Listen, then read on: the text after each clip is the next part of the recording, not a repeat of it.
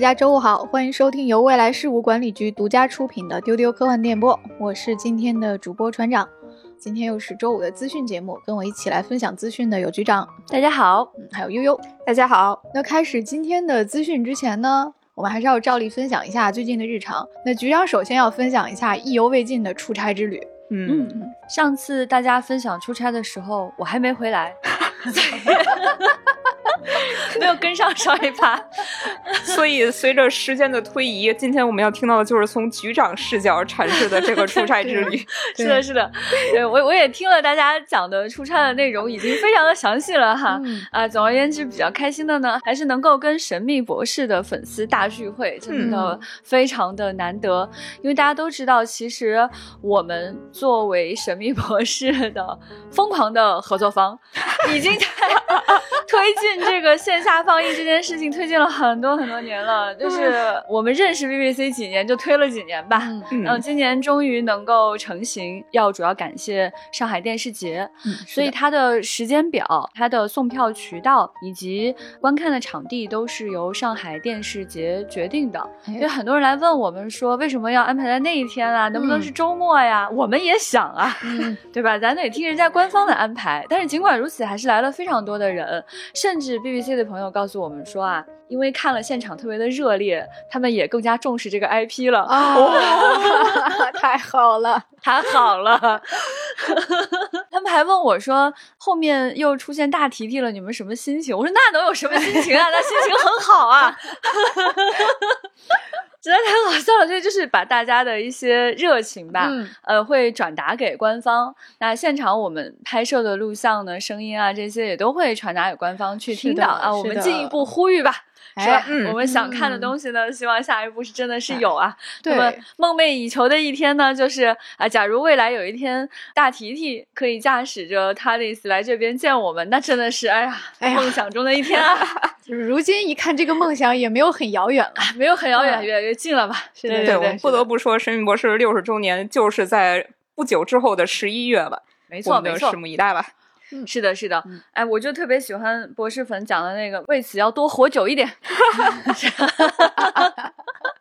想想后面还有很多好事。嗯，那么这一次去的时候呢，因为还有放映这个纪录片《未来漫游指南》嘛，是的，在上一集当中已经分享了一些互动，但其中有一个细节很想跟大家补充分享一下，因为是在活动结束之后单独发生的一件事。活动结束之后呢，有个姑娘就跑来。跟我讲，看到有女孩子在科幻领域做得很好，嗯，她非常非常的感动。然后她说着说着就哭了。哦，啊，我说，哎，你怎么了？她说，哎呀，孕妇特别容易激动，就 哭了出来。对，因为她说她小的时候真的非常想从事科学方面的工作，嗯，但因为自己是女孩子，因为家人的要求各方面的原因，就没有能够去走这条路。但她非常非常的喜欢科幻，所以她看。看到有女生在这个领域活跃，所以他非常非常的感动，嗯，他就特别想来跟我分享这一点。我就说，那你的这个宝宝人生中听的第一个 panel，就 是这个未来漫游指南了，哦，这个早教厉害了。是的，是的。然后他说不止如此，他说这个宝宝看的第一个电影是《流浪地球》。哦，而且他第一次感觉到胎动，就宝宝踢了他一脚，就是在太空电梯的时候。哎呀，这个孩子真的很有前途啊！对对对，然后我就说，你现在知道孩子性别了吗？他说好像可能，也许是女孩儿。嗯，他说如果是女孩子的话，我也真的很希望她能去从事科研工作。啊，我当时就有被他感动到，因为他当时说的情绪也很激动，就非常非常有传染。力，然后我也把他讲的这段话讲给了 BBC Science Unit 制片人听，啊，就是 Steve 也觉得非常非常感动，非常非常期待这位小小的女科学家将来从事深度的研究工作，也希望她将来会喜欢科幻哦。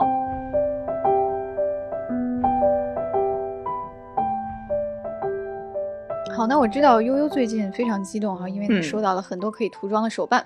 哎，对，就是赛凡出的那一套拼装模型，笨笨和 Moss 我两个都买了，然后第一批最近就是发货了，所以我整个端午节就光忙着做这个了。嗯，所以它是拼装的玩具，嗯，可以涂是吧？嗯，对，给它做了一个涂装。我第一时间就在网上看到有人把那个门门涂成了紫绿色，所以悠悠你是这么计划的吗？本来我是这么计划的，但是最终我涂出来的是一个二号机，不是初号机。为什么呢？因为我调色翻车了。这个说起来真的是一个非常悲伤的故事，请展开讲讲。对，主要是就是我没有紫色的漆，因为我平时我是做军事模型，我用不到那个色儿。但是我丝毫不慌，因为我有红色和蓝色。我当时我盘算的可好了，就是我哎，我红蓝这么一调，它不就是紫了吗？结果我就翻车了。哎，那为什么呢？因为这两个颜色本身并不是纯粹的红和蓝，它里边是加了别的颜色的底浆的，就是模型用漆它是已经调过的了，所以才看起来仿佛是很正的红。所以当我把它们调和在一起的时候，我得到了一个深棕灰色。我这么说吧，就比比多味豆比屎味的，应该就是那个颜色。哦，痛失初号机啊！但是哎，就转念一想，那二号机的颜色就是红黄白嘛，这我都有现成的，我就果断的及时止损。哦。当时在《流浪地球》里面看到有那个驾驶门门的环节的时候，当时心里就在想，我要开 EVA 呀，所以这次悠悠算是开上了啊，开上了，开上了。嗯，对，最近这个门门的这个小模型呢，因为它是个赠品，嗯，所以其实现在它在二手平台上非常的抢手，因为买不到，而且它是那种就没有上色的灰模，就是可以任意改装的那种。哦，嗯，对。那好消息就是悠悠又收到了一个。哎，对对对，恭喜你呀！对，然后还有机会。哎，对，还有机会。我已经在怂恿悠悠，就是把另另外一个门门涂成初号机了。啊，对，这个初号机我就薅一下我们设计师五七的紫色漆。可以可以，对，哎，那照这么说的话，其实我们也可以把笨笨涂成别的颜色。嗯，我这个我心里边已经计划好了。哦，是吗？你已经有计划了。对，但是我先在此不告诉大家，保持一个神秘感。哦，难道是星球大战？嗯，No No No。其实理论上讲，你可以涂任何颜色啦，是的，说是机器猫的配色啦，蜡笔小新的配色啦，总之都是可以的。嗯，而且这次就是做模型，就不光。是在涂装上有尝试哈，就是我在方法上也改进了一下。我有，因为我做模型涂装一直是用笔涂的，我这次就是想尝试一些更新的方法，就是看看能不能改进一下效果。所以我看了很多教学视频，都说化妆海绵是一个神器，能涂得非常匀称，甚至能做出就是像喷漆一样的效果。此时啊，我对化妆海绵的认知就是一大袋儿，然后里边是一小块一小块的那种棱形的散装的，这是我对化妆海绵的全部认知。所以我就寻思说，我就是先试试，那我就问化妆的同事薅一块就可以了，我就问船长要。然后船长给了我一个大美妆蛋，我看着这个蛋，哎呀，也 拓展了认知。对我陷入了沉思。这时候我才知道化妆海绵原来也分那么多种。然后我把它托在手心里边，我一种愧疚感油然而生。就美妆蛋这个东西，它长得还挺可爱的，它是胖鼓鼓的一个东西，我就觉得它应该吸收的是一些细腻的香香的东西。但我要拿它来涂油漆，就是怪舍不得的。哎，别这么想，其实都是脸吧。哎，涂在人脸上还是机器脸上？你要这么想，就是吧？对机器也可以好一点啊。对对这，总之最后我就把船长这个蛋拆成了很多个小块，然后配合着。好 凶残！这海绵嘛，本来也是这么用的，就剪吧剪吧，对对，就剪吧剪吧，对对对对，可以可以。但是在就是踩它的时候，我心里边那个愧疚感一直没有消除。没有那个东西很便宜，你不要不要有包袱啊。有包袱。对，但是总之就是用化妆海绵涂装的这个事儿呢，就让我有了一个新的认知，就是模型的尽头果然是美妆。我觉得会化妆的人很可能能在涂装这块能直接无无师自通。我就最近听你们讲这个涂装这件事情，呃，一会儿说要用到美甲工具啦，一会儿说要用到美妆蛋啦，我就觉得啊，很有可能啊，在这个方向上，未来在人机平权上可以走出新的道路。哦，哎。那总之呢，哎，我现在也算是为初号机的涂装出过力的人了哈，就是，就就是就是这个 flag 已经立下了，大家之后可以期待一下，我们用那个初号机和二号机涂装的门框机器人来 cos 一些 EVA 的名场面。啊，请大家关注微博上的未来局科幻办这个账号，是的，我们都会把照片发在上面，嗯嗯，后续都会做的啊，不过这周不做。因为我们未来局玩具厂牌宇宙抽屉将在本周末出展北京 CTS 乘 ADTS 潮玩展，展会的地点是北京国家会议中心 E 三杠 E 四馆。那么从今天六月三十号持续展览到七月二号周日，我们的吃货仓鼠王登登和班布布这些非常受欢迎的玩具都会展出。除了玩具本体外，我们还制作了一大批最新的周边，包括冰箱贴、纸胶带、复制画这些。我们还会免费赠送给大家王登登和班布布的扇子，还有以我们丢丢主播形象为灵感制作的丢丢怪物明信片和立牌。我们的展位是 D 九三杠 D 九四，欢迎大家来找我们玩。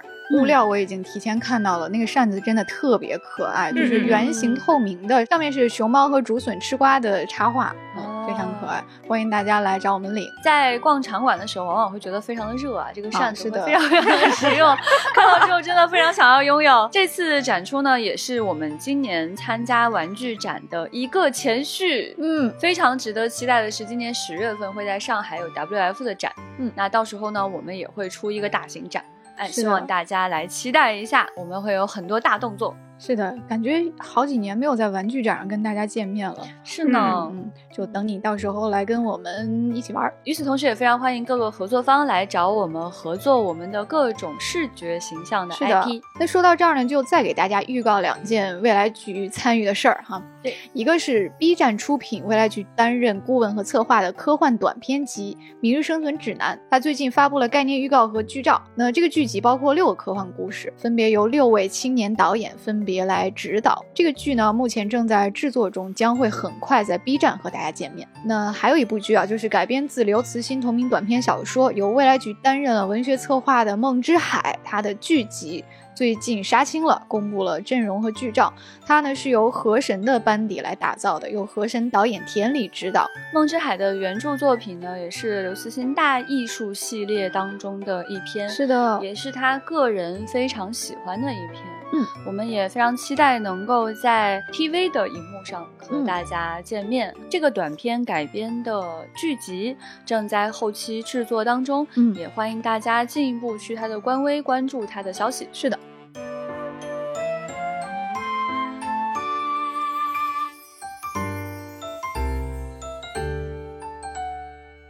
好，那就进入今天我们的资讯分享环节。但是第一个事儿还是关于刘慈欣的 啊，就是《三体》有关的一系列电视剧最近都有了新的动向。是的，首先是电视剧啊，《三体二：黑暗森林》它官宣了啊，原班人马回归，然后总制片人白一聪他之前也透露过。就是这个剧本呢，目前是还在写，但是呢，大使会继续由于和伟老师来演绎。那第一部中延续下来的角色呢，也会优先考虑使用原班的人马。在这个过程中，呃，网友们推荐了很多罗辑、庄严和张北海的人选啊，剧组也都收集了，都在看。另外呢，大家喜欢的于和伟老师，他主演的这个衍生剧《大使》。也快要来了，公布了一张新海报。那与此同时，网飞的《三体》电视剧也发布了预告和演员的名单。跟你们一样期待的还有一个人，嗯，嘿嘿，他就是小岛秀夫。他在第一时间就发了大使的新海报，就真的是前脚腾讯发了，后脚小岛就搬了。就我只能说，他比很多靠资讯为生的媒体人还要快。他真的是有一个专业粉头的素养，就是他第一时间在所有的社交平台用英语、日语同时发，然后这些账号之间还会互相转发。天呐，一己之力撑起了一个新媒体团队的工作量啊！对我们，我们就脑补了他背后可能有一个很厉害的运营。然后这个人就三头 三头六臂，忙前忙后，他帮小岛秀夫收集全世界他应该关注的资讯和新闻，因为正常人的精力不可能同时做这么这么多事情。就是他在转发这个《三体》电视剧的当天，他在逛街，他在国外逛街，一边参观合作方的公司，还在跟合作方谈事儿，他还在刷新闻，他还在玩儿。他是怎么做到的？好可怕呀！就是据我所知，他发的这些内容应该都不是公关的结果，就是他并不是说有合作方把这个消息递给他，然后让他在某年某月某日几点几分发。是的，对，就其实合作方都还蛮想找到这个人的，因为他太有热情了。结果他其实真的就是自己凭自己的一腔热血，对，在自来水。我们可以看到小岛他在推特上发的那个《三体》的海报，上面还带着腾讯的水印呢。对呀，所以你看，他只是真的从别人的官位上扒拉下来的，这是多么感人的一种力量啊！哇，小岛一个人撑起了一个新媒体矩阵，一个搬运行。每次看到他，都觉得工作应该更努力一些。对对对对，是这意思。真的是好想招一个小岛秀夫这样的运营啊！哎呀，一个人把所有的事儿。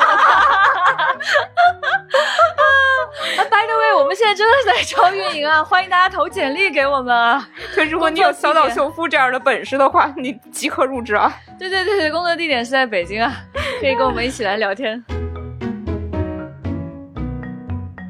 那接下来是白玉兰奖的消息，在六月二十三号的时候，第二十八届上海电视节白玉兰奖在上海揭晓了。呃，中国奇谭是获得了最佳动画剧本奖，恭喜恭喜！那还有一部大家特别关注的剧集，其实这次就错失了，是《重启人生》，它入围的是最佳海外的长剧，结果被一部比利时的电视剧《一九八五》给 PK 掉了，还蛮可惜的。嗯啊，不过在东方影视频道的晚间黄金档，这部电视剧播出了。啊，这还是个挺开心的事情吧？可能上一次在电视上看正版日剧，我感觉都是上个世纪的事儿了，《东京爱情故事》。嗯，对，好很久远了，所以大家还是很激动的。我看很多人表示我要连夜搬家到上海，就为了在 就为了在电视台上看日剧。那另外的好消息就是，《三体》电视剧获得了最佳美术奖，恭喜恭喜恭喜！那当天呢，还有一个人。也在白玉兰奖的颁奖现场，啊，他就是谁呢？他就是刘慈欣。这话题他又折回去了，刚走两步又没走出去，哎呀，始终围绕刘慈欣打转啊。六月二十三号是大刘六十岁的生日，是的。所以他也去了白玉兰的颁奖典礼的现场。他在白玉兰奖的颁奖典礼的现场，激动的等待看看《三体》会不会得奖。嗯，根据他发来的现场小视频呢，我看他这个座位啊，应该是不会得奖的位置吧？果然是并没有得到长篇奖，还是得了一个美术奖。那再接再厉嘛，咱们《三体》还有很多的电视剧正在拍摄当中。是的，是的。呃，那天呢，大刘生日那天，我们为了给大刘庆生呢，还远程的给他弄了一个留学档案。哎，啊，就是这个目标呢，就是呃，帮助初阶粉丝快速的了解大刘啊，帮大刘分忧。就是接下来就要隆重的安利一下，就是未来局自成立以来所有关于大刘的珍贵档案，不得了，访谈。分析都在这个资料里面，它里面有超过五万字的各种图文资料，包括什么呢？采访刘慈欣不要问的问题，从一点零到四点零。哎，我跟你说啊，这个系列啊，刘慈欣特别喜欢，他每次看到这个都如获至宝，高兴坏了。还有什么呢？刘慈欣饮食大揭秘。还有大刘创作手法分析等等等等，就是这东西你一定要收藏一份。你在我们的公众号不存在，搜索关键词刘慈欣就能找到。是的，是的。假如呢，你有机会采访刘慈欣，你可以先看这个不要采访的问题系列。什么叫不要采访的问题呢？就是已经被问了一百次，实在不想再回答了。嗯，那么我们就代替他整理了他过去所有的回答和他的核心思想，看了这些就不要再问了。那么还有一些呢，是关于他想吃什么，不想吃什么。是的。假如你有机会要跟他一起吃饭的话，就不要带他去富丽堂皇的地方了。嗯啊，他最喜欢吃的肯定是火锅和撸串什么的。假如有烤羊眼，那简直是太棒。如果你想了解烤羊眼在刘慈欣心目当中的地位，一定要去看我们的这篇文章啊！安利所有想跟大刘合作的老师跟合作方呢，都来看一看这个档案。是的，是的，这五万字帮你快速和他，也很难成为朋友了，但是了解一下总是可以的。根据像他这样的一个，我我们认为是这种 I 型人啊，就是特别内向，表面上看起来外向，就是呵呵呵啊，都在酒里了，但实际上特别内向，不想跟任何人说话的这样的一种人格呢，看完这五万字也很难交朋友，但。是可以让他少难受一点，哎，对，船长还专门总结了一个非常重要的信息：距离地球六十光年外的恒星。对，那天我我和局长就突然就想说，距离地球六十光年有哪些著名的天体？那如果是从大刘出生的那天算起，他出生那天的光差不多已经抵达了这些地方。哎，那我就去搜了一下，比如说在在天鹅座、在半人马座、在侍女座、鲸鱼座这些星座里面都有恒星是距地球六十光年的啊。我们就把这些照片收集了起来，也就是在他出生那天发出的光，差不多已经抵达了地球。所以我们也祝福他的文字和想象力带我们能够去更远的地方。是的，也祝大刘的胃口略大于整个宇宙，吃好喝好，吃好喝好，吃好喝好，放个生日快乐歌吧。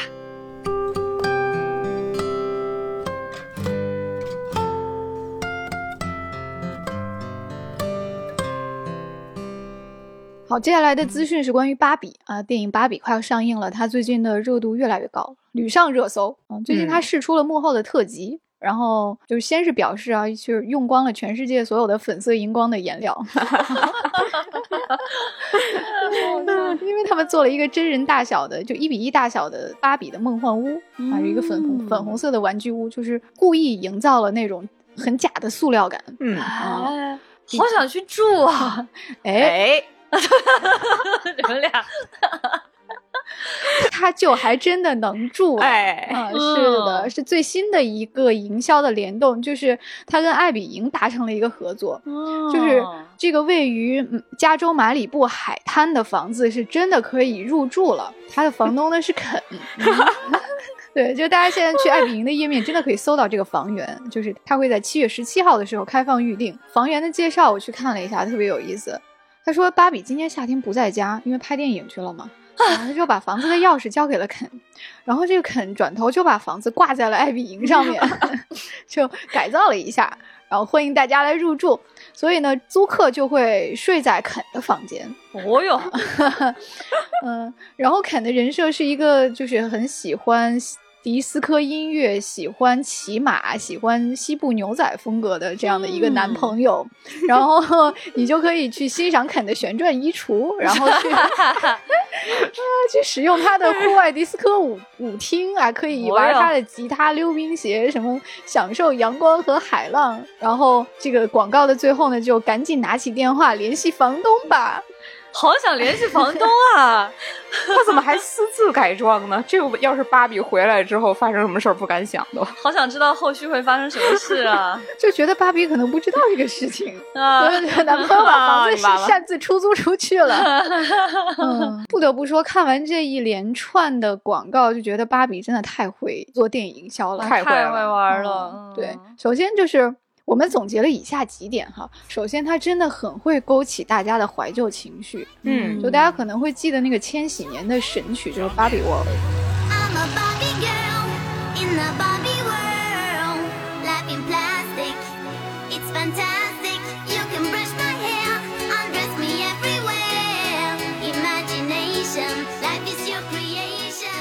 就他请来了的是那个。新生代的饶舌女王和嘻哈歌手来演绎这个千禧年的金曲，哎，大家很高兴。但是这个曲子并不会收录在电影里，大家又会觉得很可惜。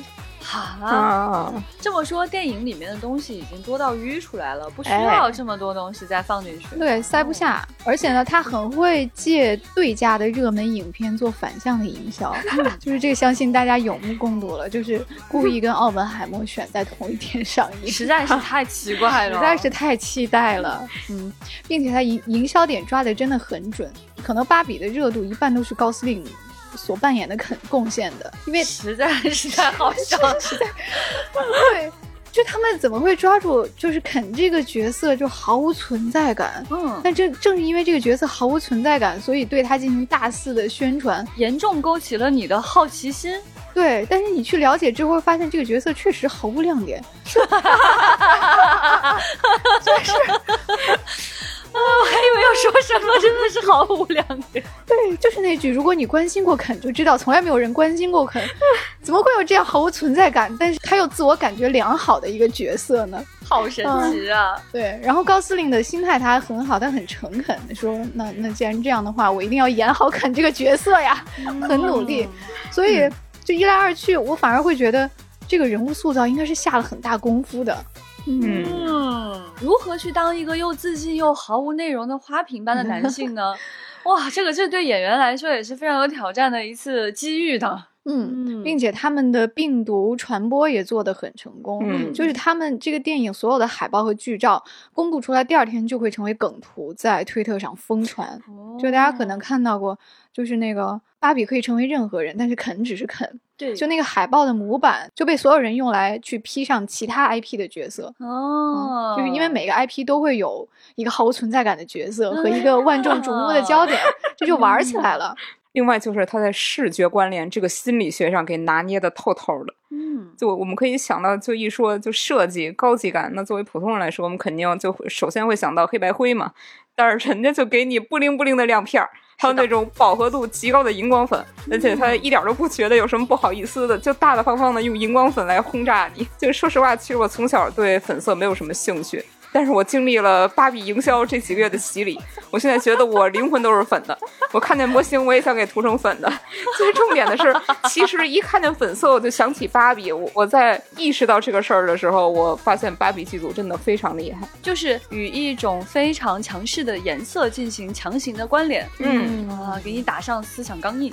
嗯，这个精神污染的手法我们也很熟悉啊，嗯不不服不行啊，紫绿色，嗯，是的，是的。嗯，所以基于以上四点，我们可以看出，就芭比的营销实在是太厉害了。是的，那，总结了以上四点之后呢，也是为了给我们的电影合作方去学习一下，今后大家可以参照这样的方式去做自己的电影营销了。嗯，那就在今年七月，就期待跟大家一起变粉啊。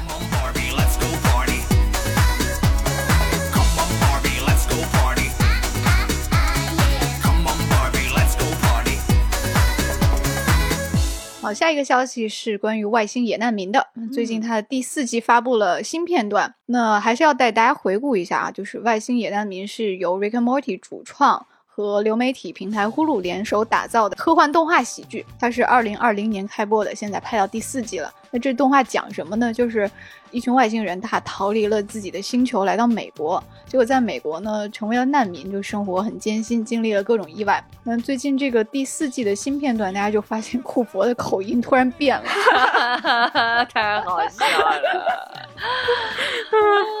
就是听说要换配音，一直不知道他是想怎么搞。嗯，结果那个他就是妙啊，妙啊！哎，这个库佛他变成的口音是什么呢？是一口唐顿庄园式的英音，非常的优雅。也就是我们传说中的大表哥的声音。哎，当时这个大家真的要去看一下，他是怎么变音的呢？就是呃，他们家里买了一个小飞镖玩具，然后咔嚓呢就扎到脖子上了，然后呢他们就讲，哎，外星人们说不要紧张，不要紧张，修一下就好了。哎，就喷了个药，他就突然好了，好了之后就变成大表哥的声音了。哦 I told you not to throw metal around here. We're going to be late to work. Stop buggering about. Hey, does Corvo sound a little off? This thing must not be calibrated. Let me try again. No! No. This is working for me. All right, chop chop, let's get a move on. I hate being late. It makes me feel hot and weird. You make me feel hot and weird. What was that? Nothing. Coming, sweetie. Wait, is his voice just gonna be like that from now on? Yeah, but it sounds pretty much the same to me. Nobody's gonna notice. 就突然非常的磁性，然后其他人说，哎，我觉得他声音好像有点 不太对劲，然后另外一个说，啊，no no no，that that works for me，不要改回去了，这样就很好。然后他们家小孩说，有什么区别吗？一点都听不出来。我觉得大家一定听不出来了，这很明显，好吗？就他原来是美式口音的，对吗？嗯，对呀、而且那个声音就非常非常的。You know，就那种很随便的那种摆烂的声音，结果现在就变成了一口唐顿庄园大表哥的那种 性感嗓音，而且呢，就要跟大家讲一下，就大表哥这个人真的本来就很喜欢配音，就有很多英国演员就是很喜欢配音，所以这帮美国人可能就在那个 casting 里面 dream list 里面找了一个最喜欢的声音，哦、oh,，that works for me，选中了这么一把声音来参与这样一个奇怪的动画片的配音啊，可以说也是怪中加怪了吧。有兴趣可以去看一眼。嗯，那我想知道这个角色他主角他人设之后会变了吗？感觉是一个美国人变成英国人了，怎么演啊？不知道，不知道会不会有大的变化？所以这一季呢，就还挺奇怪的。嗯，大表哥这人特有意思，就是你去看他的社交媒体主页，他简介里还用中文写了一个大表哥。好奇怪的人，好奇怪！就早先他还自己给自己起了一个中文外号，叫偶尔鸣叫的丹丹龙。就是、哎、如果大家因为这个奇怪的科幻片对大表哥产生兴趣的话，也可以去看《唐顿庄园》啊。好奇怪的反向，好奇怪的联想。就大家一定要去看视频才能感受到哈，就是可以去我们的微博未来剧科幻办上体验一下这个预告。对，然后这个剧呢，目前是八月十四号会开播，到时候我们可以看一看这个美国外星人到底是怎么转变成英国外星人的，那之后会有怎样的新展开呢？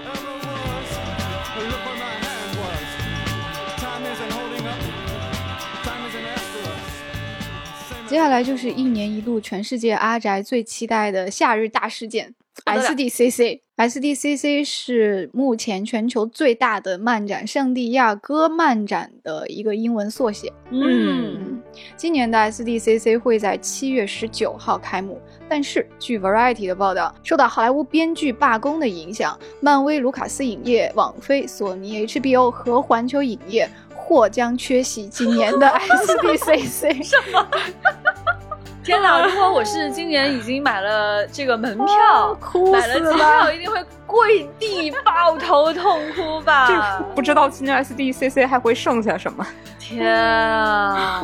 目前这几家公司和工作室都没有在本届的 SDCC 举办活动的计划。那也就是说呢？今年的大热新片，比如说《惊奇队长二》、《巴索卡》、迪士尼的这个《幽灵鬼屋》、《驱魔人》，还有《洛基》的第二季，还有《龙之家族》的第二季，都不会有展示了。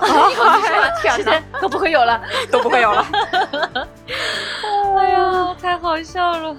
那与此同时呢，这个华纳似乎还在观望中，因为他们今年会大力宣传 DC 的新片《蓝甲虫》和《海王二》。还有派拉蒙可能会为新动画电影《忍者神龟》举办座谈会，然后也不知道会不会有星际迷航相关的活动。总之呢，就是留给各大工作室决定的时间也不多了。现在我们知道的只有派拉蒙和华纳。哦，太有趣了耶！最后华纳或成本届 SDCC 最大赢家。所以我们会进一步关注今年 SDCC 的动向。大家可以关注我们的微博来了解一下。就是这个发言人表示，无论如何，今年我们的漫展是要办的，不会取消的。哎，那我祝他成功吧。哎，顺便说一句啊，如果我们有朋友今年将会去 SDCC 的话，欢迎你提前与我们取得联系，加我们接待员的微信 FAA 零五零四。嗯，我们也想通过你的视角来了解一下今年是。怎么一个空空荡荡的感觉吧？哎呀，到底是华纳新片发布会还是派拉蒙新片发布会呢？好有趣。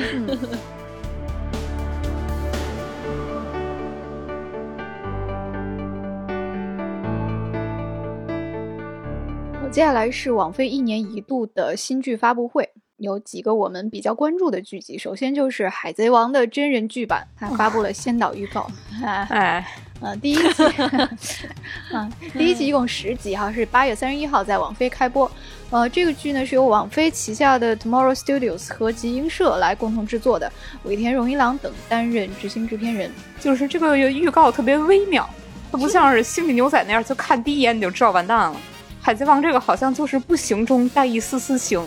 然后好 怪，再看一眼的那种感觉，就是他演员竟然也都比较符合我想象中的真人。我我略微分析了一下，可能就是因为本来原著它就不是一个发生在日本的事儿，这些角色本来就是来自五湖四海的，啥人都有。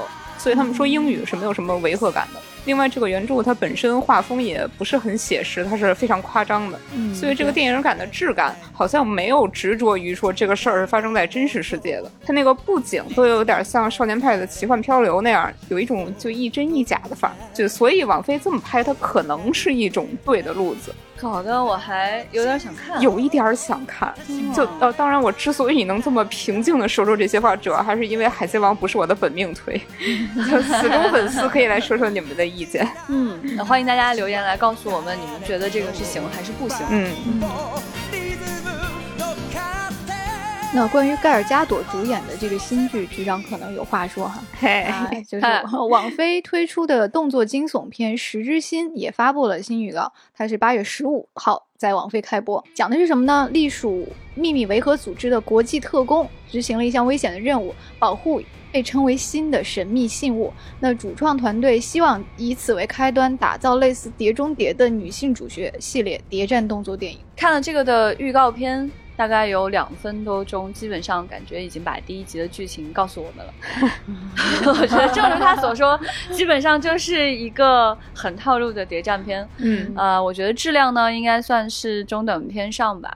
呃，内容上来说呢，毫无新意，但是我一定会去看的，就是不论什么样的烂片我都会看，而且最好笑的是，呃，盖尔加朵在宣传他的这个十之星的同时，也讲了他们那个非常烂的大烂片，网飞拍的《红色通缉令》的二呢，他也看过剧本了，所以所以觉得也非常非常的棒，希望大家期待一下。我心想，哼，一个烂片接着一个烂片，但是我都会去看的。我跟他们讲这个的时候，大家觉得啊，好难理解啊！如果是烂片的话，为什么一定要看？我说，可是如果是 Gragu，，他如果是个真人啊，他演完星战又出来演别的的话，我也还是会去看的嘛。嗯，哎，总之你喜欢这个角色是没有办法的事啊。那我觉得是好心吧，他们愿意去打造一个以女性间谍为主角的这样的一个系列的电影，我觉得是一个时代变化的标志吧。让我们也来拭目以待，看这个系列未来将会走向什么样的道路。感觉被 Netflix 给拿捏了，拿捏的就是你们，就是我这样的人，这样的人，真是的。